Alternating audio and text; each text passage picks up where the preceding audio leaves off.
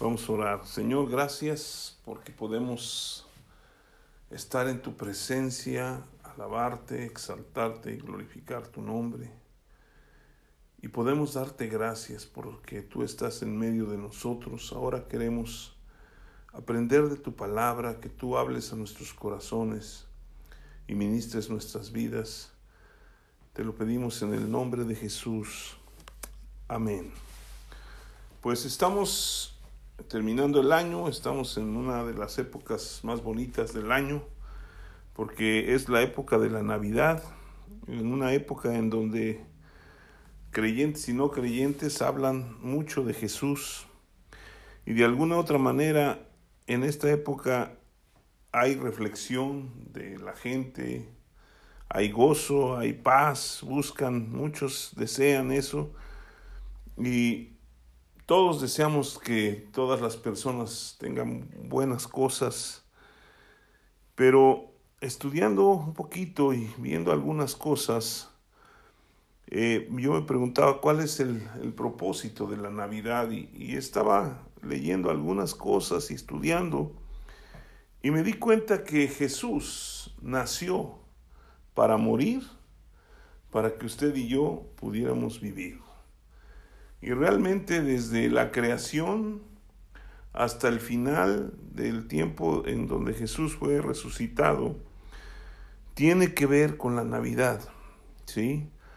La Navidad no son solo fiestas ni celebraciones, sino es algo muy impresionante porque es que Jesús vino al mundo a salvarnos y en Mateo capítulo 1, versículo 21, que ya hemos visto en algunas ocasiones, está una profecía que dice, y dará a luz un hijo y llamará su nombre Jesús, porque él salvará a su pueblo de sus pecados. Jesús es el nombre sobre todo nombre, ya hemos hablado de él, pero yo quisiera que hiciéramos una reflexión porque desde el principio de la creación, Dios nos amó y nos amó muchísimo y quería tener esa relación íntima y personal con nosotros.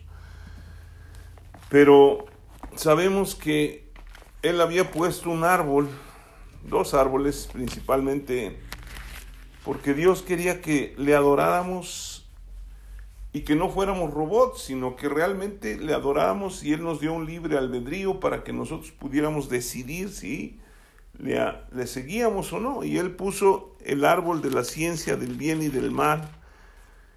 Y el hombre fue engañado, el hombre y la mujer fueron engañados y desobedecieron a Dios. Y en el capítulo 3 vemos algo muy interesante, ya hemos, ahí viene toda lo que es la desobediencia y todo lo que pasó con el hombre y la mujer, cómo tomaron del fruto prohibido, ¿sí? Pero desde ese momento Dios da la primera profecía, que ya la hemos leído en otras ocasiones, pero dice en el capítulo 3, versículo 15 de Génesis, y pondré enemistad entre ti y la mujer y entre tu simiente y la simiente suya. Esta te herirá en la cabeza y tú le herirás en el calcañar. Esto lo oyó Satanás, ¿sí? Esto lo oyó Satanás y Dios dijo, pondré enemistad entre ti y la mujer, ¿sí? Se lo estaba diciendo a Satanás, ¿sí? Porque si ustedes fijan, el versículo 14 dice, y el Señor Dios dijo a la serpiente, por cuanto esto hiciste, maldita serás entre todas las bestias y entre todos los animales del campo, sobre tu pecho andarás y polvo comerás todos los días de tu vida. Y luego le dice, y pondré enemistad entre ti y la mujer, y entre tu simiente y la simiente de ella. Esta te herirá en la cabeza, y tú le herirás en el carcañar.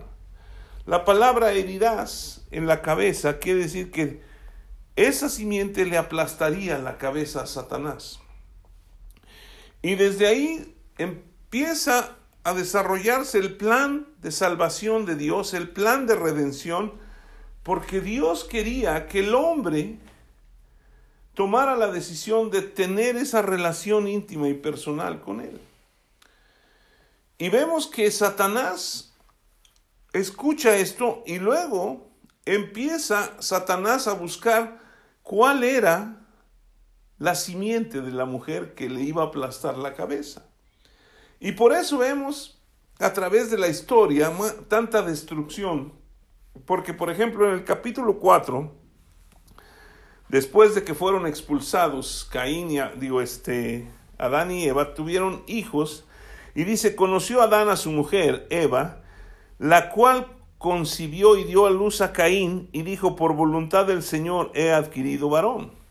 Después dio a luz a su hermano Abel, y Abel fue pastor de ovejas y Caín fue labrador de la tierra. Hasta ahí no hay ningún problema. Pero, dice, aconteció andando el tiempo que Caín trajo del fruto de la tierra una ofrenda al Señor. Y Abel trajo también de los primogénitos de sus ovejas, de las de lo más gordo de ellas, y miró el Señor con agrado a Abel y a su ofrenda, pero no miró con agrado a Caín y a la ofrenda suya, ¿sí? Ahora, aquí el diablo se da cuenta de que Dios se agradaba del cordero. Ya tenían, yo creo que ya había pasado tiempo, y era la manera como, como Dios sacrificó la primer, el primer sacrificio que hubo, que fue el derramamiento de sangre, fue cuando Dios vistió a Adán y a Eva con pieles.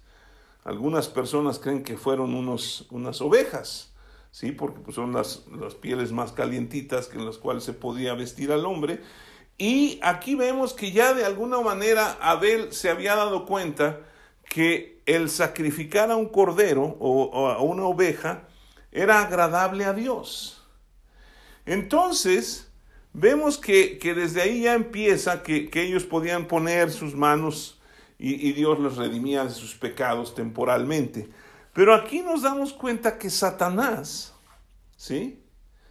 Empezó a pensar, ah, con que este hombre, que es la, la simiente de la mujer, es el que agrada a Dios. Y pensó que él sería el que le aplastaría la cabeza. ¿Sí? Y por eso dice más adelante en el versículo, eh, bueno, dice aquí eh, el versículo 8, y dijo Caín a su hermano Abel, salgamos al campo, y aconteció, estando ellos en el campo, Caín se levantó contra su hermano Abel y lo mató. ¿Sí? Satanás quería matar a la simiente de la mujer que podría aplastarle la cabeza. ¿Sí? Y por eso mató a Abel. Pero Dios sabe todas las cosas, Él es el único omnisciente. Satanás no es omnisciente, Él no sabe. Entonces Satanás estaba mirando lo que Dios hacía con el hombre y, constantemente andaba buscando cómo es que Dios va a salvar al hombre. ¿Cuál es la, la, la simiente de la mujer que me aplastará la cabeza? Y entonces se puso a buscar cómo destruir a la simiente de la mujer. Y para que pudiera haber una redención, ¿sí? Tenía que haber derramamiento de sangre. Pero esa sangre tenía que ser pura. Entonces el diablo ideó otra cosa. Dice en el capítulo 6, voy a ir rápido aquí, dice, aconteció que cuando comenzaron los hombres a multiplicarse sobre la faz de la tierra, y les nacieron hijas, que viendo los hijos de Dios que las hijas de los hombres eran hermosas, tomaron para sí mujeres, escogiendo entre ellas. ¿Sí? Aquí se cree, ¿sí?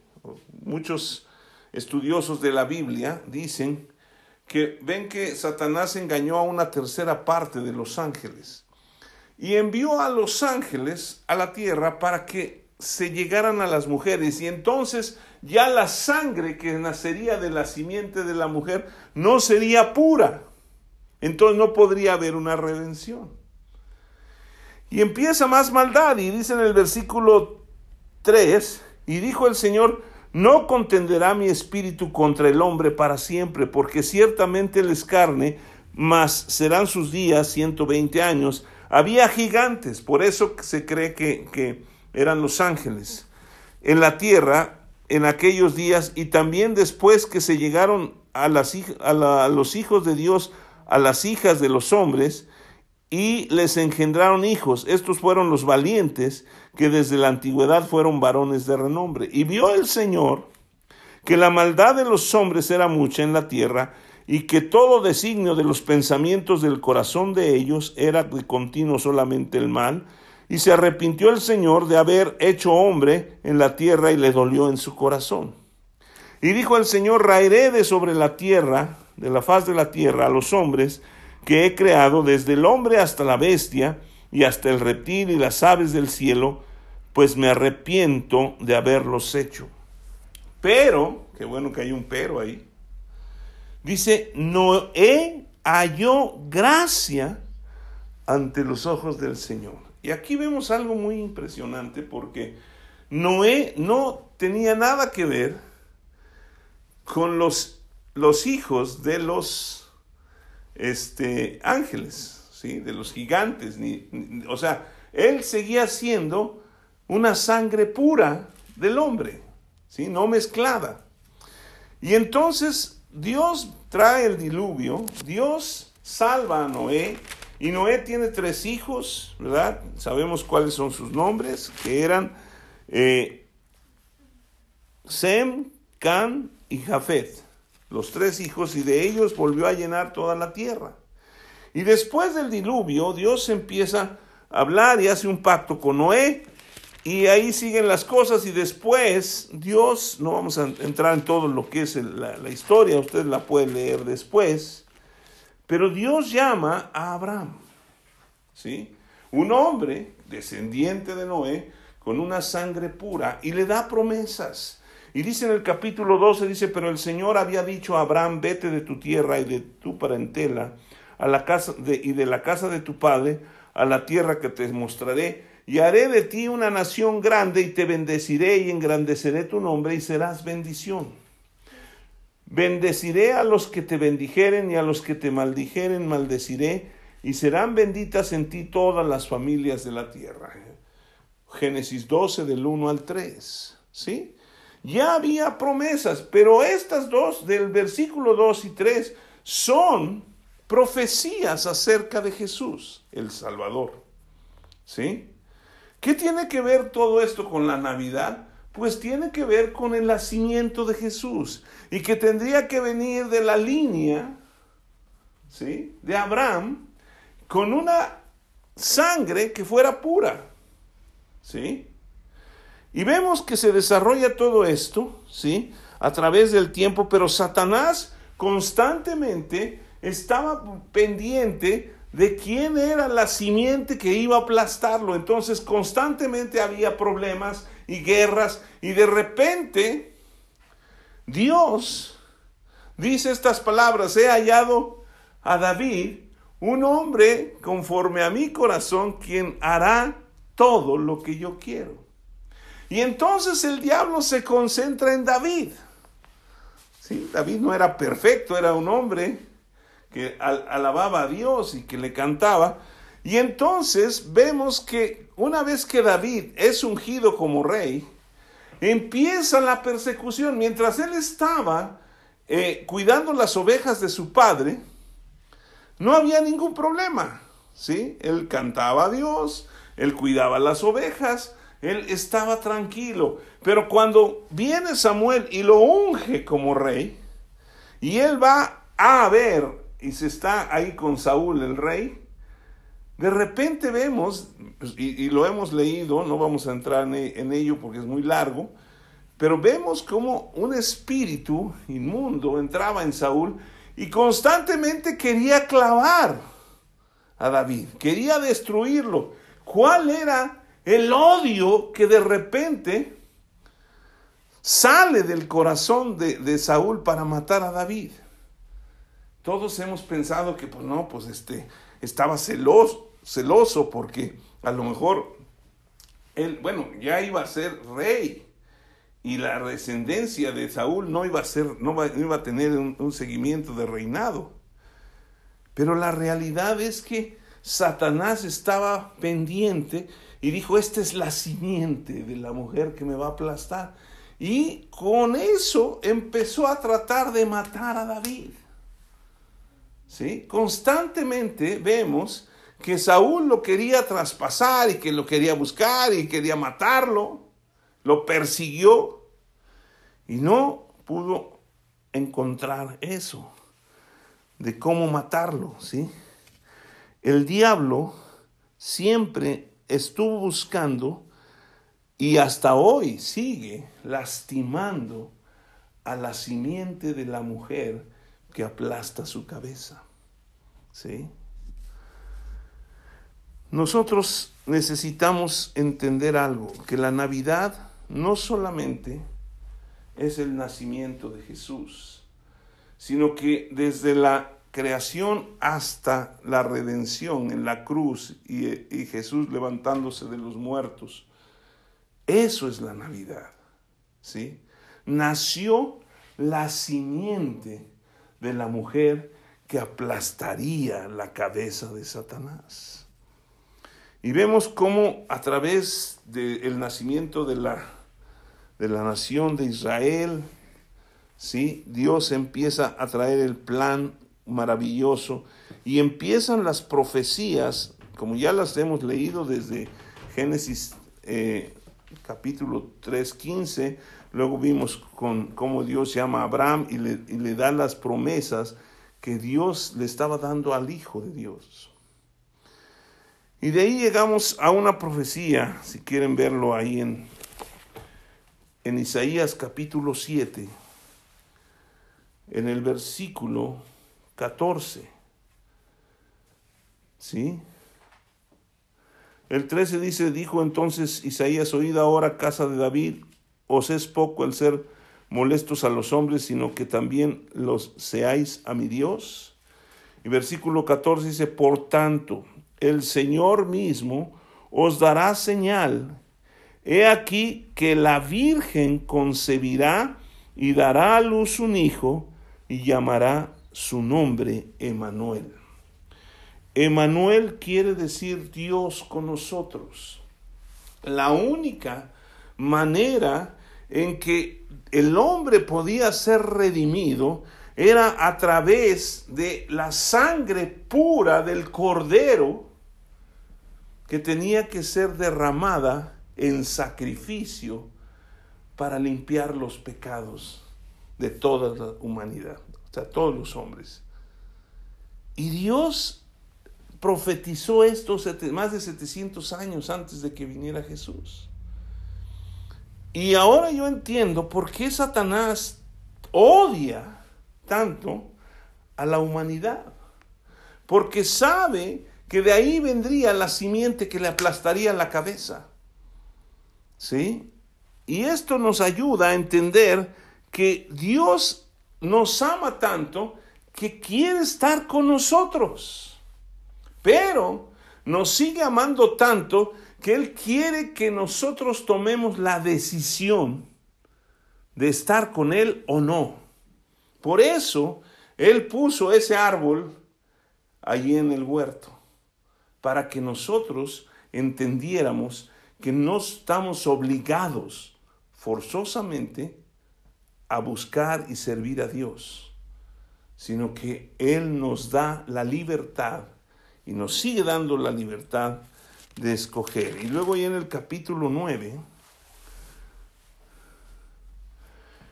en el versículo 6 dice, porque un niño nos es nacido, hijo nos es dado, y el principado sobre su hombro, y se llamará su nombre admirable, consejero, Dios fuerte, Padre eterno, príncipe de paz.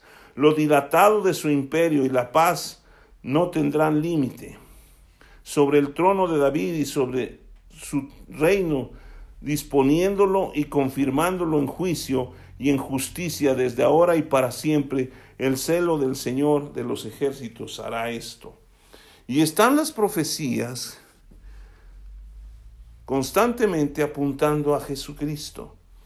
Pero el diablo, pues como no es muy sabio, ¿verdad? El único omnisciente, el que todo lo sabe es Dios pues él les arremetía y arremetía y arremetía constantemente contra la creación de Dios.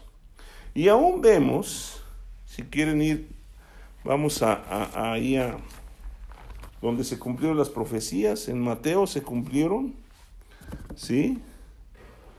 Ahí en el capítulo 1 nos habla del nacimiento de Jesús. ¿sí? Y dice en el versículo 23, He aquí una virgen concebirá y dará a luz un hijo y llamará su nombre Emanuel, que traducido es Dios con nosotros. ¿sí? Y se está revelando a José. ¿sí? Cuando José no quería infamar a María porque había concebido.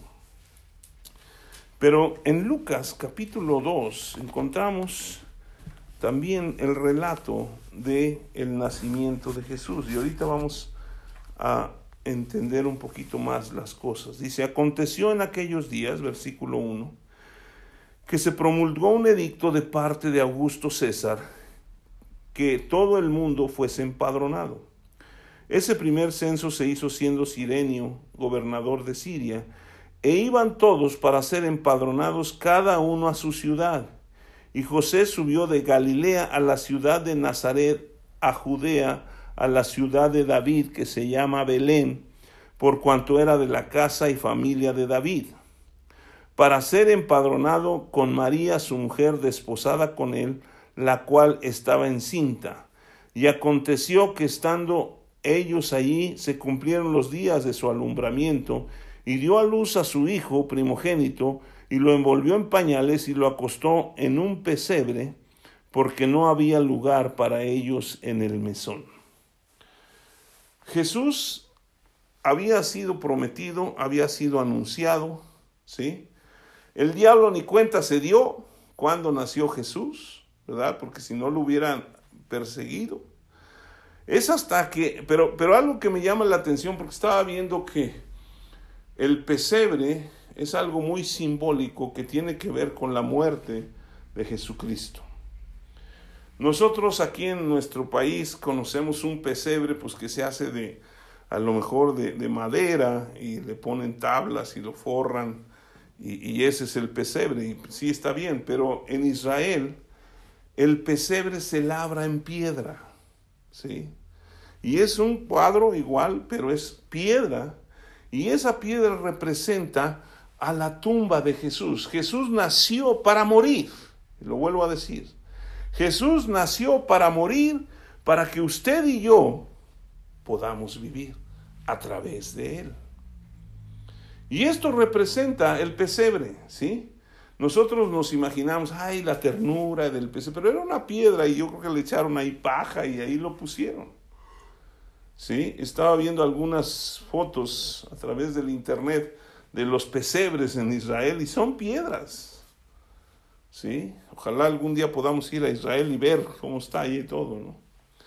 Pero en verdad eso representa la muerte de Jesús. Y eso es profético. Y ahora, si se dan cuenta, el diablo no se dio cuenta de que la simiente ya había nacido hasta que vinieron los magos de Oriente que le dijeron a Herodes, venimos a adorar. Y entonces Satanás, después de que fueron burlados porque se regresaron por otro lado, envió a matar a todos los niños menores de tres años, de dos años, ¿no? Según el tiempo que había indagado de los magos. Y esto representa otra vez que Satanás quería destruir y destruir y destruir a la simiente que era Jesús. ¿Sí? Aún en el nacimiento Jesús, de Jesús, Satanás quiso matarlo utilizando a Herodes y mató muchos niños. ¿Sí? ¿Por qué? Porque solo, solo o el cordero sin mancha podía derramar su sangre para redimir al hombre. ¿Sí? Y la simiente de la mujer tendría que ser de sangre pura. Yo estaba pensando, bueno, ¿por qué? Pero aquí nos habla de que necesitaba ser una virgen. ¿Sí? proféticamente una virgen concebirá. Y luego, ¿sí? si nosotros nos damos cuenta, en, Mateo, ahí si quieren regresar a Mateo, ¿sí?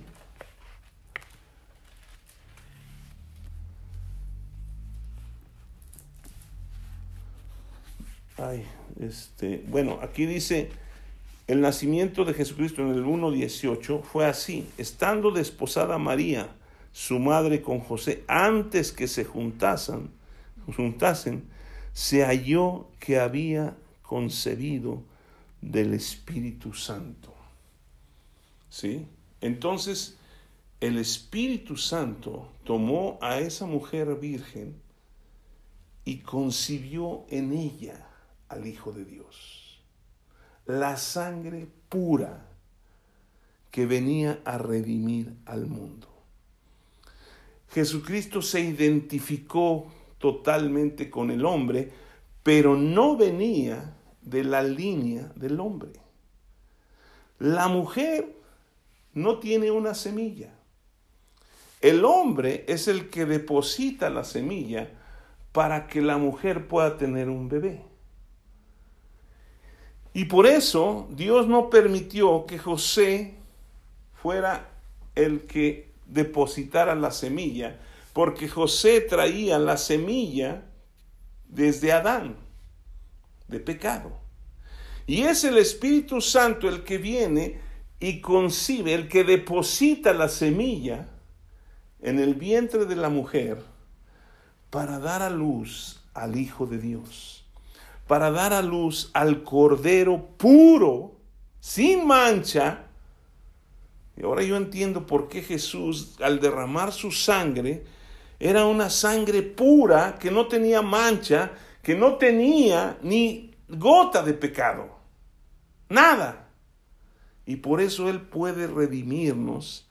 Porque los corderos, ven, en la antigüedad, cuando estaban, si vemos la historia de Israel, ellos ponían las manos sobre los corderos, sobre los corderos que iban a ser sacrificados y se supone que transmitían sus pecados y eran redimidos temporalmente, pero esos corderos también no, tenían una, una sangre totalmente pura.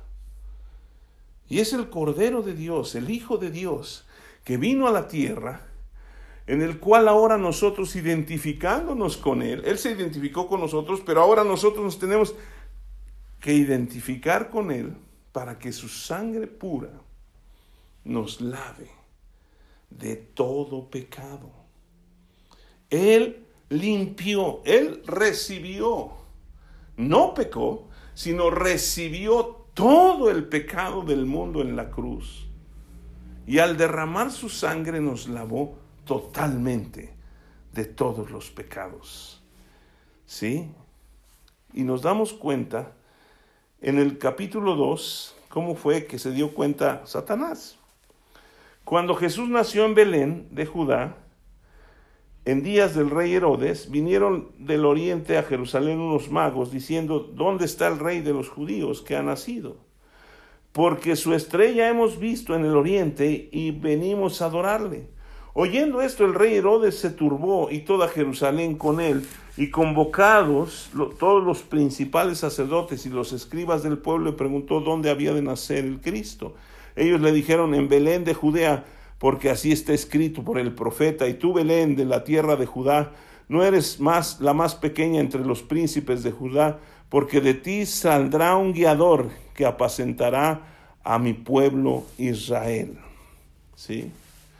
Entonces Herodes, llamando en secreto a los magos, indagó de ellos diligentemente en el tiempo de la aparición de la estrella, y enviándolos a Belén, dijo, id allá y averiguad con diligencia acerca del niño, cuando le halléis, hacedmelo saber, para que yo también vaya y le adore. Ellos, habiendo oído del rey, al rey, se fueron, y he aquí la estrella que habían visto en el oriente iba delante de ellos, hasta que llegando se detuvo sobre donde estaba el niño. Y al ver la estrella se regocijaron con muy grande gozo.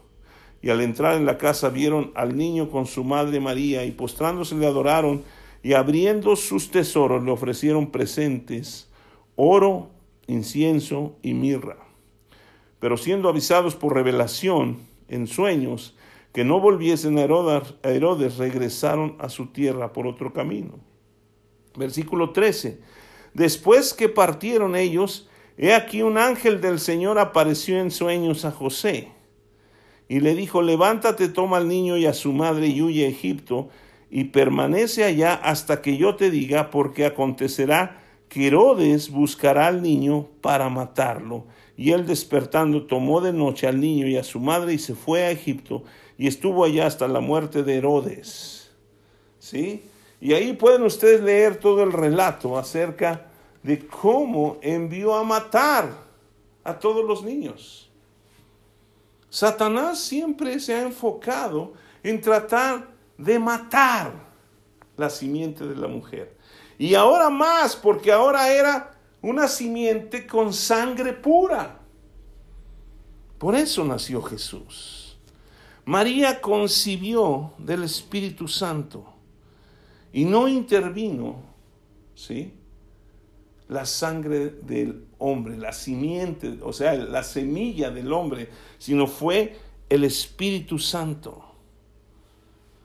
La mujer virgen fue utilizada para que el Salvador del mundo llegara a la tierra. ¿Sí? Jesús nació para morir y para vencer el pecado. Jesús nació para morir y para que usted y yo podamos vivir por medio de Él. Cuando Satanás ya que Jesús había crecido, ya que Jesús tomó la autoridad cuando fue lleno del Espíritu Santo a los 30 años y anduvo predicando el Evangelio y sanando a todos los oprimidos por el diablo. Satanás quería concentrarlo en matarlo. ¿Sí? Y cuando Jesús fue a la cruz, dice la escritura que fue como llevado como cordero al matadero y enmudeció y no abrió su boca. ¿Sí? Era algo, yo me pongo a pensar, fue algo que, que trastornó a la ciudad, porque todas las personas que eran sentenciados o, habían pasado por un juicio y sentenciados a muerte, pues todo el mundo decía, no, yo soy inocente y todos gritaban y no, ¿por qué a mí? Pero Jesús fue obediente porque sabía a lo que venía. Sabía quién era. ¿Sí? Y él fue llevado como oveja al matadero. Y estando ahí, Satanás yo creo que pensó, no, ya nos deshicimos de él. ¿No? Y le hirió en el calcañar. ¿Sí? Lo mató aparentemente a Jesús. Bueno, Jesús murió en la cruz, pero al hombre que había nacido de la simiente de la mujer, sin darse cuenta que al matarlo estaba haciendo que el Cordero de Dios derramara su sangre hasta la última gota para que nosotros pudiéramos ser lavados y redimidos por pura gracia. Y cuando Jesús se levanta de los muertos, es cuando aplasta la cabeza de Satanás. Y Satanás perdió todo el poder.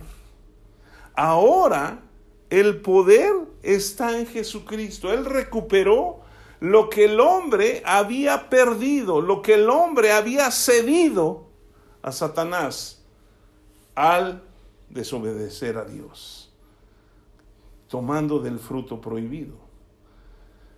Pero solamente aquellos que reciben a Jesucristo, que entendemos, ¿sí?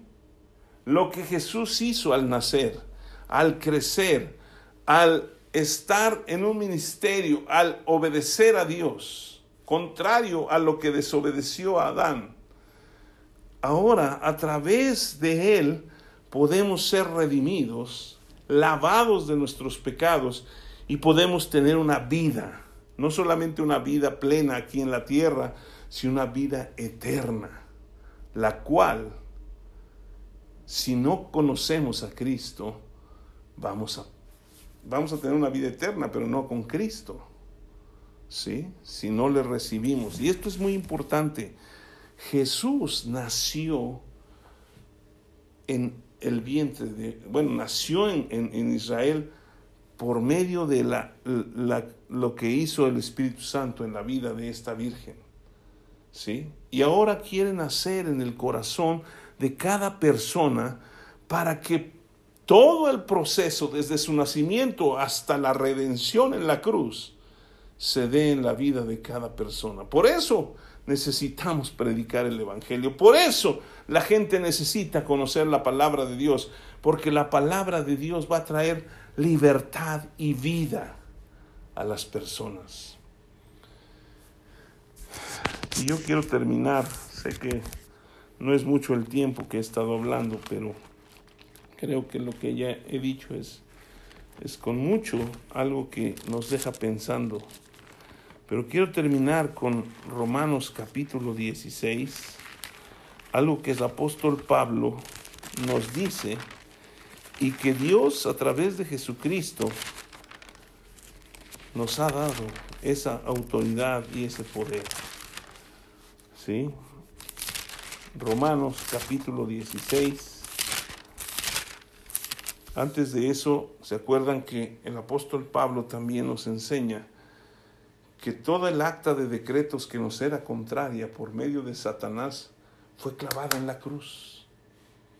Y fuimos redimidos totalmente. Anuló esa acta. Todos, todos, todos las cosas. Está, a ver, vamos a ver ahí, es este Colosenses, creo es. Colosenses 2, ¿sí? Encontrar Colosenses. dice en, el, en el vamos a leer desde el versículo 8, porque mi Biblia dice plenitud de vida en Cristo. Dice, mirad que nadie os engañe por medio de filosofías y huecas sutilezas, según las tradiciones de los hombres, conforme a los rudimentos del mundo, y no según Cristo.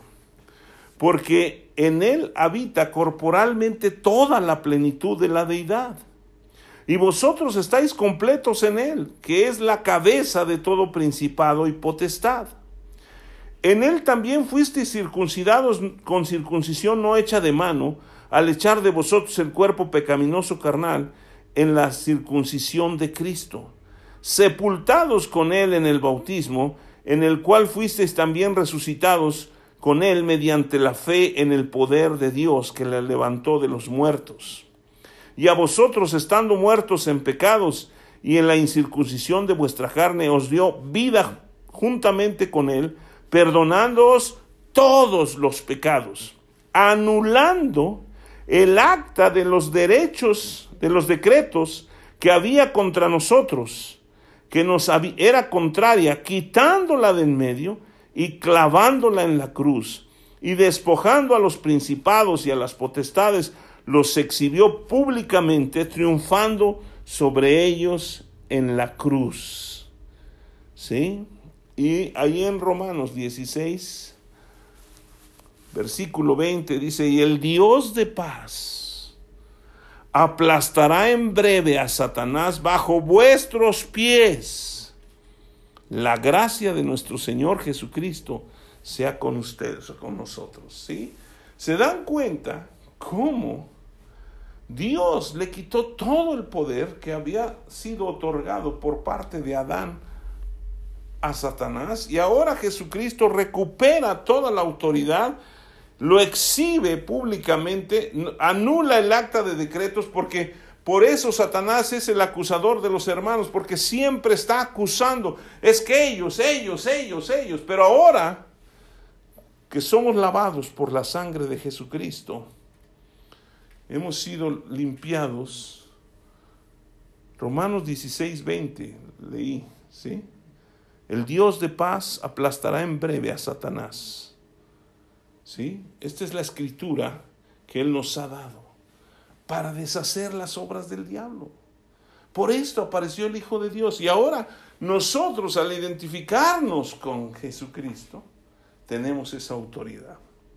Él dijo, he aquí, les doy autoridad, potestad, para hollar serpientes, escorpiones, sobre toda fuerza del enemigo, y nada los dañará. Lucas 10, 19. ¿Sí? Entonces nosotros ahora tenemos que identificarnos plenamente. Y ahora yo creo que nuestra la Navidad toma un sentido muy diferente para nosotros, porque ahora celebramos no solamente el nacimiento, sino el cumplimiento total de la redención de parte de Dios, trayendo a su Hijo, concebido por el Espíritu Santo, la sangre pura y limpia que lavó nuestros pecados. Jesús el hombre que nació para morir, para que usted y yo pudiéramos vivir o podamos vivir. Vamos a cerrar nuestros ojos. Señor, gracias, porque tu palabra es la verdad y en tu palabra nos enseñas que Jesús es el camino y la verdad y la vida. Y es a través de Él que podemos alcanzar la salvación. Es a través de Él que podemos alcanzar la vida plena. Ya no con miedo a las cosas que hace el diablo. Porque Jesús, al nacer aquí en la tierra, cumplió todo el propósito y al morir en la cruz y resucitar al tercer día, venció todo lo que Satanás quería robar. Vemos cumplida la profecía que la simiente de la mujer ha aplastado la cabeza de Satanás. Y ahora, Señor, te damos la gloria y la honra y te damos gracias por ese plan tan maravilloso que tú hiciste. Y nos regocijamos en eso. En el nombre de Jesús. Y también yo quisiera que en este momento, si usted no ha abierto su corazón, usted tiene la opción de tomar la redención del Hijo de Dios, que nació para morir, para que usted y yo pudiéramos vivir usted puede tomar esa bendición. Y si usted quiere hacerlo, yo quiero pedirle que usted ore conmigo, que reciba a Jesucristo, porque Jesús dijo que a todos los que le recibieran, Él les daría el derecho de ser hijos de Dios. Y si usted quiere hacerlo, hágalo conmigo en voz alta y diga así, Padre Santo, yo vengo delante de ti y reconozco que yo he pecado. Pero ahora yo me arrepiento de todos mis pecados y te pido perdón. Reconozco que Jesús nació para morir, para que por medio de su vida y su muerte yo obtuviera la redención. Y ahora su sangre preciosa me lava y me limpia de todos mis pecados. Y ahora yo soy llamado hijo de Dios. Señor Jesús, yo te confieso con mi boca. Tú eres mi Señor y mi Salvador. Y creo en mi corazón que Dios te levantó de entre los muertos. Y yo soy salvo, porque así está escrito en tu palabra. Oh Padre, cuán gran amor has derramado sobre nosotros, enviando a tu Hijo a morir por nosotros. Te damos gracias en el nombre de Jesús. Amén.